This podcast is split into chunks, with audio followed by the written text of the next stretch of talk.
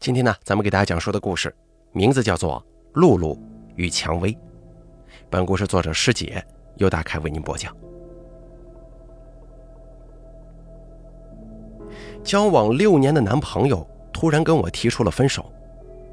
当时我正在削苹果，男友郑重其事地坐在我面前，一条一条列举出他眼中我的缺点，走马灯一般的回顾了六年中我们闹过的别扭跟吵过的架。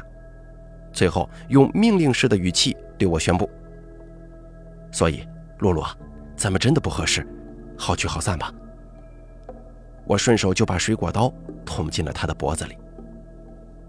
记住了，永远别跟正在削苹果的女人提分手。他倒在地上痉挛了几下，起初的时候胸口还来回起伏着，到后来渐渐就不动了。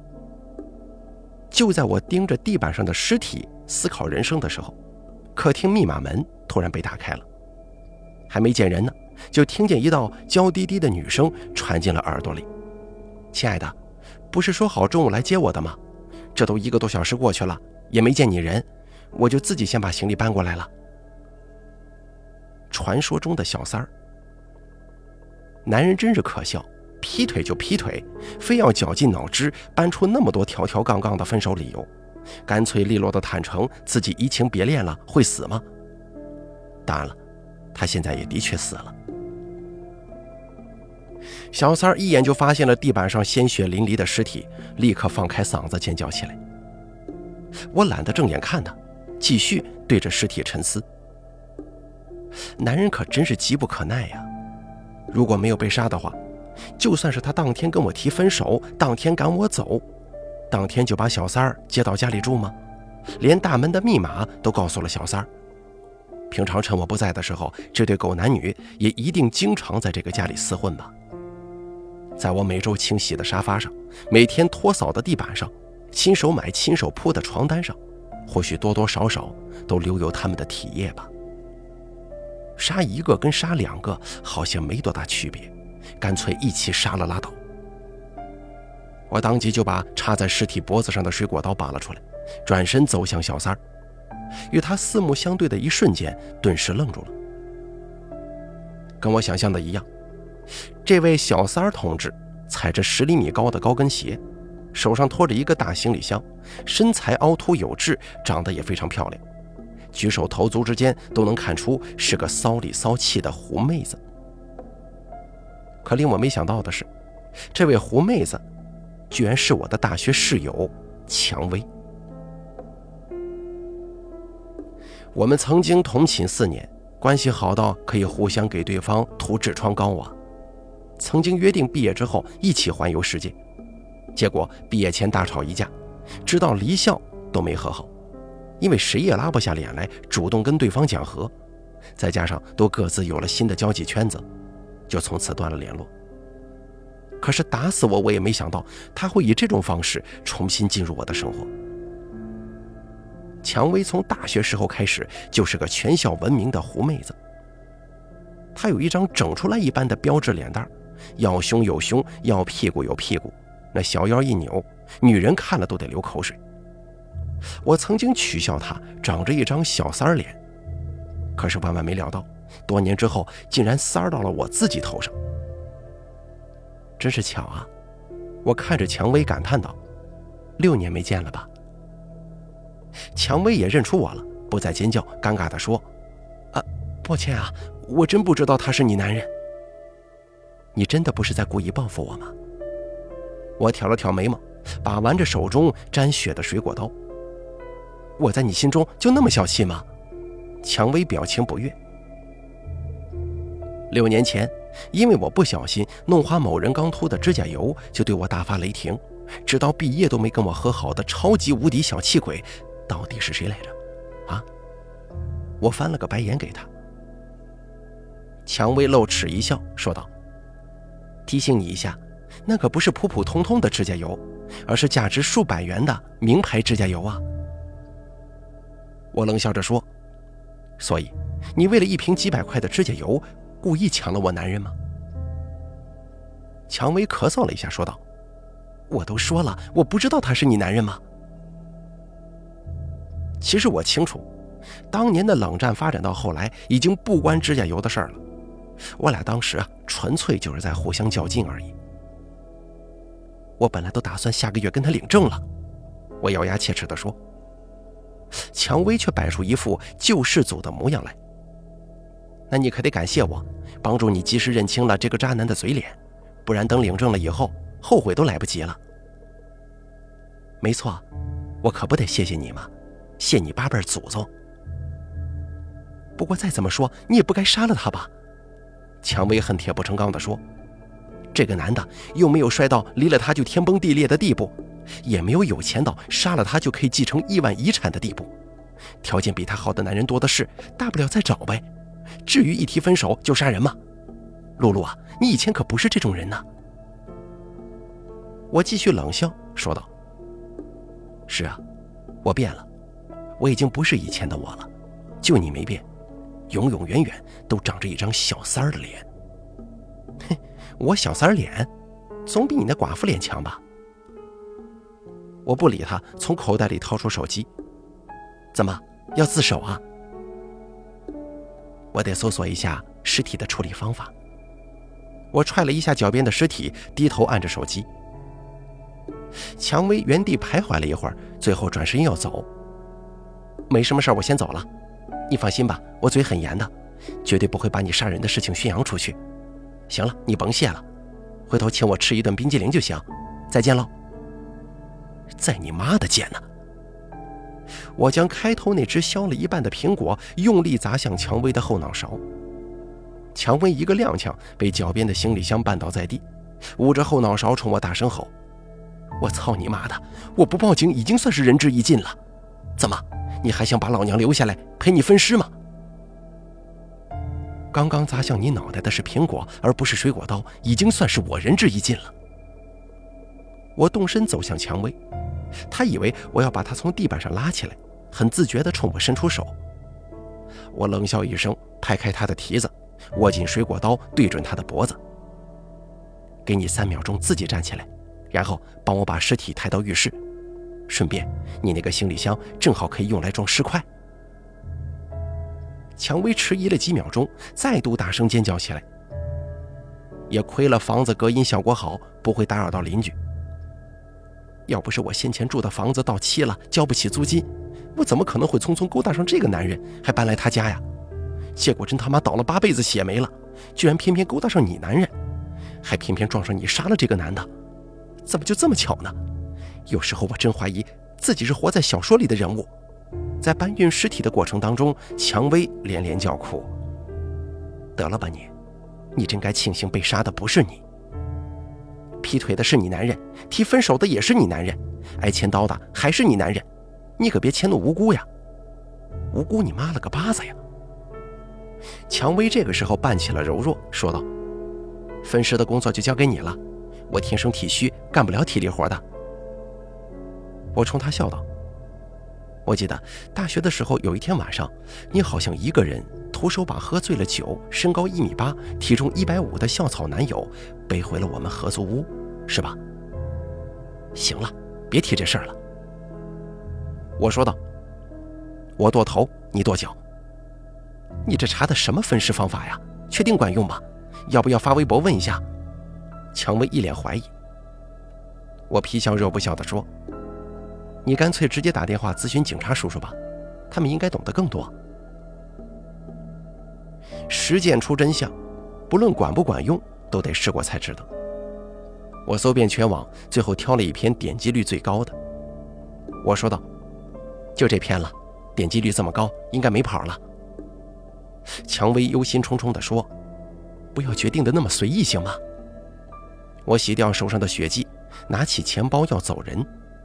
还缺几样工具，我去一趟超市，你待在这里看家吧。”蔷薇讶异地说，“你不担心我逃走吗？”“哦，对了，多谢提醒，我得先找个绳子把你绑起来。”蔷薇扑上来，死死地抱住了我，“我我才不要跟尸体独处呢，你带我一起去超市吧。”于是，蔷薇同志踩着十厘米高的高跟鞋，死皮赖脸地跟着我来到了郊外一家超市。从踏进超市门开始，蔷薇就没有停止过抱怨。为什么要来这么远的超市啊？公寓楼下明明就有现成的五金店嘛，锯子、锤子什么没有啊？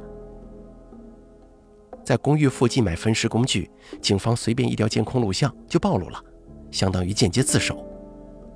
这家超市我之前来过一次，品种很齐全，我需要的东西都有的卖。我有气无力地翻了个白眼。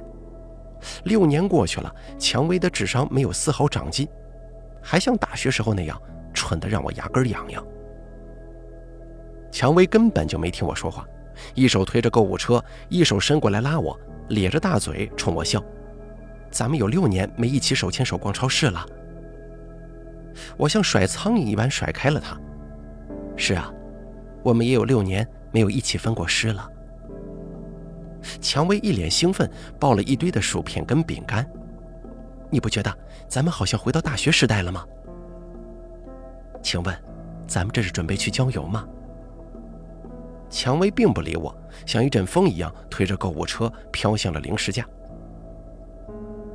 我看着他的背影，恍惚之间，好像真的回到了大学时代。大一报道那天，我人生地不熟。站在学校分配好的寝室门口发呆，一个穿得像只花蝴蝶一般的女生突然凑到我耳边，细声说：“同学，你真的想跟那些陌生人住一块吗？”我心想：“你不也是陌生人吗？”嘴上随口托出：“不想。”女生灿烂地笑了起来，牵起我的手晃来晃去：“那咱俩一起去外头租房子住，行不行？就咱们俩。”这只自来熟的花蝴蝶就是蔷薇，而我就那么鬼使神差地跟着她走了，一起在学校附近找了一间合租屋，从此就开始四年的同居生活。我从来没有像了解蔷薇那样了解过一个人，她爱打扮，爱自拍，爱做美甲，爱吃面包，爱看情景喜剧，爱做饭给我吃。没错，不是爱做饭，是爱做给我吃。她当年的原话是：“就连男朋友都没尝过我做的菜呢。”可惜呀，就在我感动的红了眼眶的时候，她接着说：“他只爱尝我的身体。”我可真是无语。但不可否认，蔷薇的厨艺那是真的好。大学时代的我，每天最期待两样东西，一个是放学铃声，一个就是蔷薇做的大餐。在那之前，我们总会先一起去超市，推着购物车，说说笑笑的采购一些烹饪用的材料以及一大堆零食，就像现在这样。蔷薇一下子拿了五六盒曲奇，我正准备发火，见他冲我抛了个媚眼，说：“我记得你当年最爱吃这个牌子的曲奇了。”得了吧，我早就吃腻了。我冷声哼道，顺手扔了几袋面包进购物车。你这几年过得怎么样？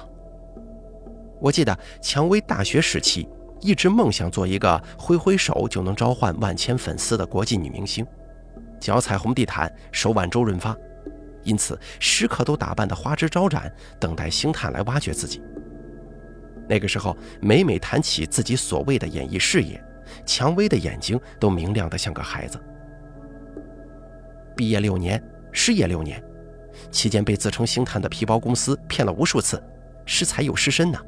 有一回差点被绑去拍艳照呢。哎呀，我就这么错过了出道的黄金年龄。后来我就开始寻找一切机会傍大款了。蔷薇笑得没心没肺，毕竟不能浪费我这张脸嘛，说不定哪一天能傍上个制片人呢。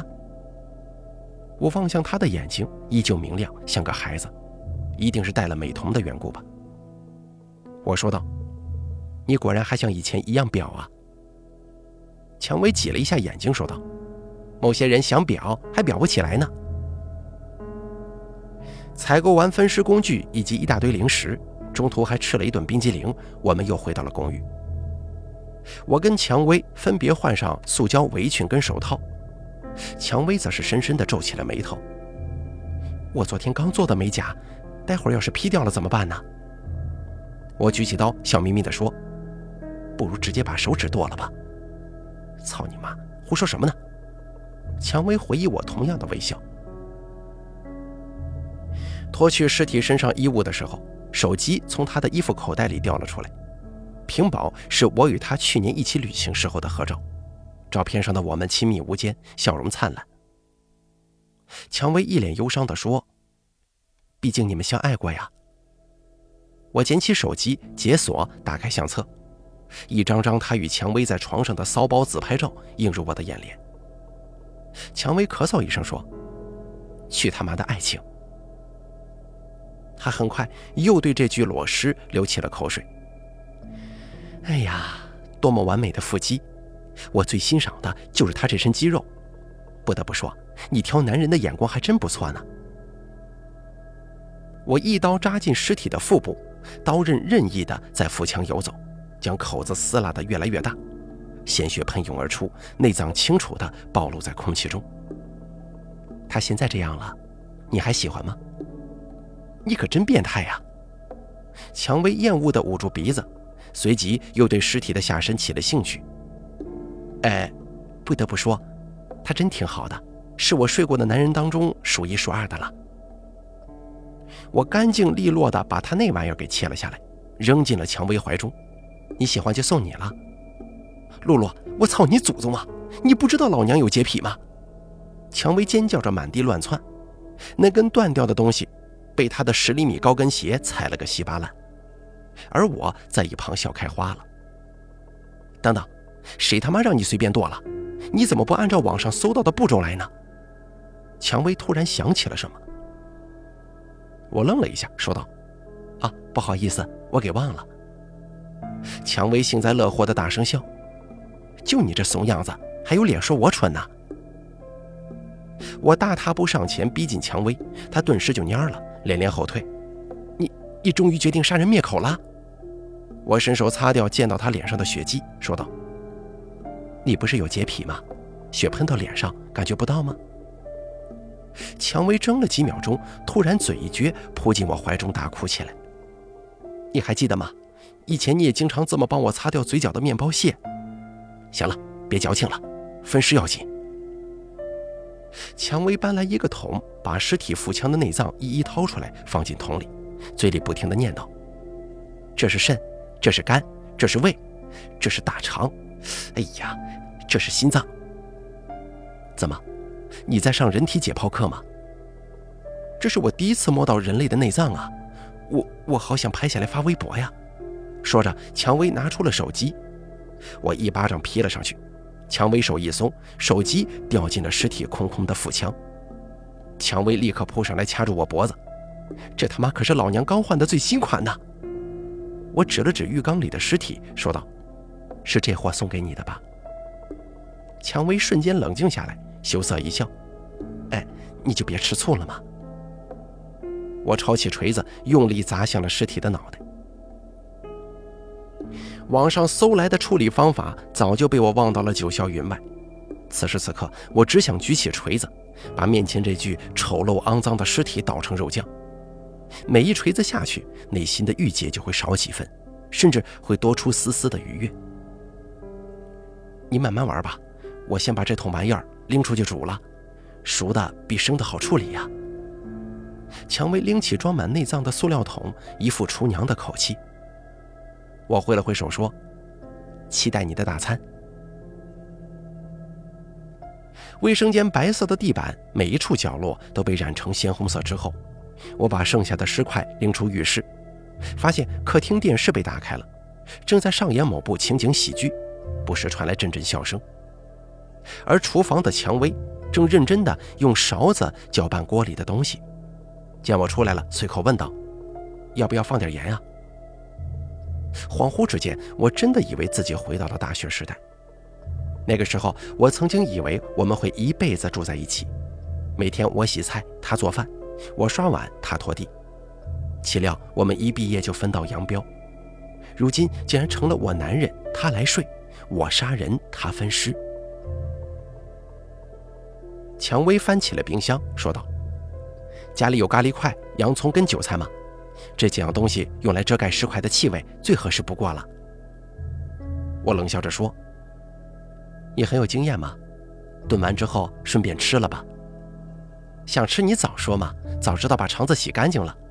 如果你不嫌脏的话，行了。等待全部尸块煮熟的时间，我们抽空坐下来看了会儿电视。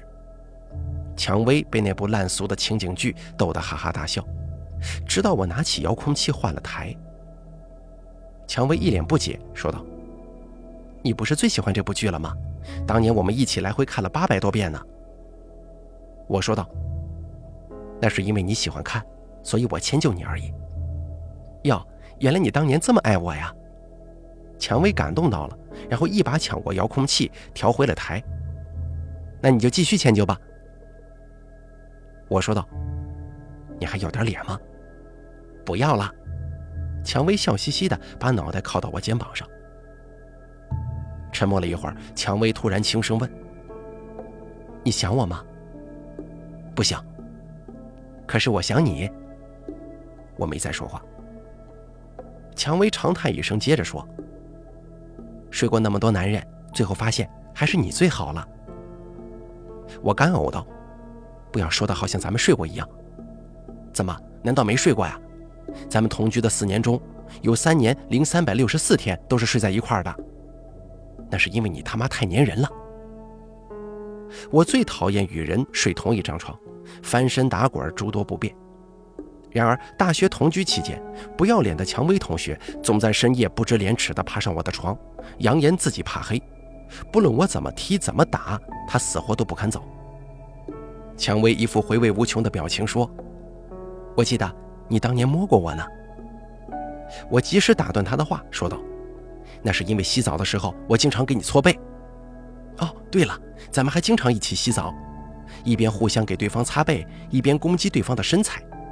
你讥讽我胸太大，我奚落你皮肤太白，真是怀念呢。”我说道：“没错，你的胸的确太大了，像是两坨一戳就爆的热气球。”蔷薇毫不示弱地说：“你皮肤真的太白了，就像是一具刚出土的千年老僵尸。”就这么吵吵闹闹间，尸块熟了。蔷薇依依不舍地打开他带来的那个行李箱，这可是人家刚买的。我非常满意地说：“容量挺大，一次就够装了。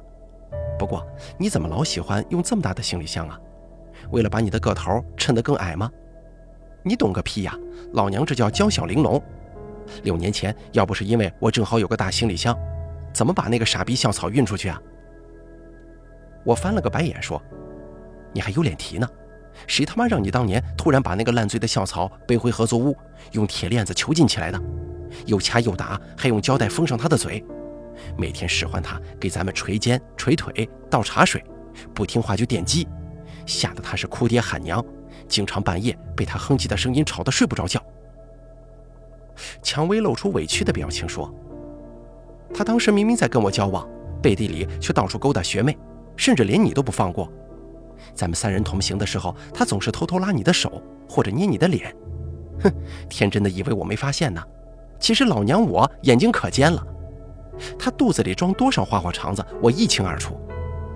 而且我明显感觉到你被他迷住了。既然如此。”咱们就一起分享好了，省得让给那些弱智学妹。我咳嗽了一声说：“要怪就怪当年你每次跟他约会都要硬拉上我，一只活色生香的校草，每天在我眼前晃悠，还对我眉来眼去、动手动脚的，不心动我还是女人吗？我那是担心丢下你一个人会寂寞，毕竟你大学时代就只有我这么一个朋友啊。哼，再说了，除了我，谁会愿意跟一个万年冰山脸？”翻过的白眼比吃过的米饭还多，衣柜里除了白衬衫找不出第二种款式的老处女做朋友呢？对呀，除了我，谁又会愿意搭理一个总是打扮的像刚从夜总会接完客、勾引过的男人比念过的书还多的狐狸精呢？我也翻了个白眼回击他。行，咱们彼此彼此吧。蔷薇嫣然一笑。我懒得再与他斗嘴了，摇头叹息道。人家校草本来一个大好青年，被你折磨的人不像人，鬼不像鬼，一身肌肉，最后瘦的只剩皮包骨头。当年可真是心疼死我了。蔷薇笑得花枝乱颤，说道：“所以我才说你变了。当年你多白莲花呀，百般阻止我囚禁校草，他一跪下来对你哭，你就心软了，天天催我放了他，我偏不听，故意当着你的面使唤他给我涂指甲油，结果你丫冲上来就把我指甲给挠花了。我耸耸肩膀说：“我那真是不小心，本来是冲你脸挠的。”因为指甲油事件大吵一架之后，我们就谁也不理谁，闹起了冷战。毕业那天，蔷薇把校草点晕了，塞进他的大行李箱，拖到我面前，臭着脸说。送给你了。见他一副施舍的语气，我气不打一处来，一脚踹翻了箱子，掉头就走。也就是从那以后，六年都没见过面。我好奇地问道：“后来你把那个小草怎么样了？”没有你作伴，我也没心情玩下去了，就连着箱子一起扔到江里去了。蔷薇轻描淡写地说。我若有所思地说：“那这个……”也扔江里好了。蔷薇问道：“你呢？后来过得怎么样？”我指了指被塞进行李箱的尸块，说道：“后来我就认识了他，开开心心地谈起了恋爱，早把你忘到九霄云外了。哎呀，这么多年过去了，咱们俩还是没改掉总看上同一个男人的习惯呢。”蔷薇感慨地说：“行，不管怎么样，咱们扯平了。”当年你看上我男人，如今我看上你男人，这也算是一种缘分呢。我说道：“缘你妈了个巴子呀！”将全部尸块都塞进行李箱之后，蔷薇伸了个懒腰，说道：“好了，你现在可以杀我了。”你说什么？我一时没反应过来。一般情况下，原配发现男友劈腿之后，第一想杀的人应该是小三儿，对吧？我知道你最恨遭人背叛，交往六年的男朋友你说杀就杀了，没有一丝留恋。何况我这个只与你同寝了短短四年的前室友呢？你是不可能放过我的。协助你处理完尸体，就是我失去利用价值的时候，更是你动手杀我的时候。蔷薇一改方才的轻佻，收起眼中的傻气和笑意，面无表情地与我对视。半晌之后，我点点头说。多谢提醒。蔷薇瞬间恢复了正常，娇滴滴的抛了个媚眼。开玩笑的啦，我知道你舍不得。我上前一把掐住他的脖子，蔷薇一副玩脱了的表情，说道：“怎么，你他妈还真杀呀？”饶有趣味的欣赏了一会儿蔷薇惊慌失措的脸，我把双手从她脖子上移开，轻轻地搭在她肩上，凑到她耳边低声说。一起去环游世界吧。蔷薇先是一愣，然后眼泪直直的流了下来。我还以为你你真要杀我呢。蔷薇委屈的不行。你可真是个傻逼，你跟他能比吗？那你还六年不联系我？好像你也没联系我吧？我我是怕你不理我吗？我的确会不理你。蔷薇一跺脚，嚎啕大哭。我失笑了。伸手替他擦去满脸的泪，他哭得更凶了。你刚摸完尸块，你洗手了吗？你。于是就这样换上新裙子，踩着十厘米高的高跟鞋，拖起行李箱，任谁看来都是一对亲密无间好姐妹的我跟蔷薇，欢声笑语、光鲜亮丽的出发了。蔷薇握着手机，楚楚可怜地看着我。真的不可以拍张合照发微博，告诉大家咱们正在环游世界吗？我保证会把你 P 成日系美少女的。我冷冷白了他一眼，他默默地收起了手机。我问道：“对了，那个害你又失身又失财的骗子，最后怎么样了？死了？哦。”故事就这样结束了。总之，交往六年的男朋友突然跟我提出了分手，但分别六年的女友终于回到了我身边，所以。还不赖吗？好了，露露与蔷薇的故事咱们就说到这儿了。感谢您的收听，本故事作者师姐由大凯为您播讲。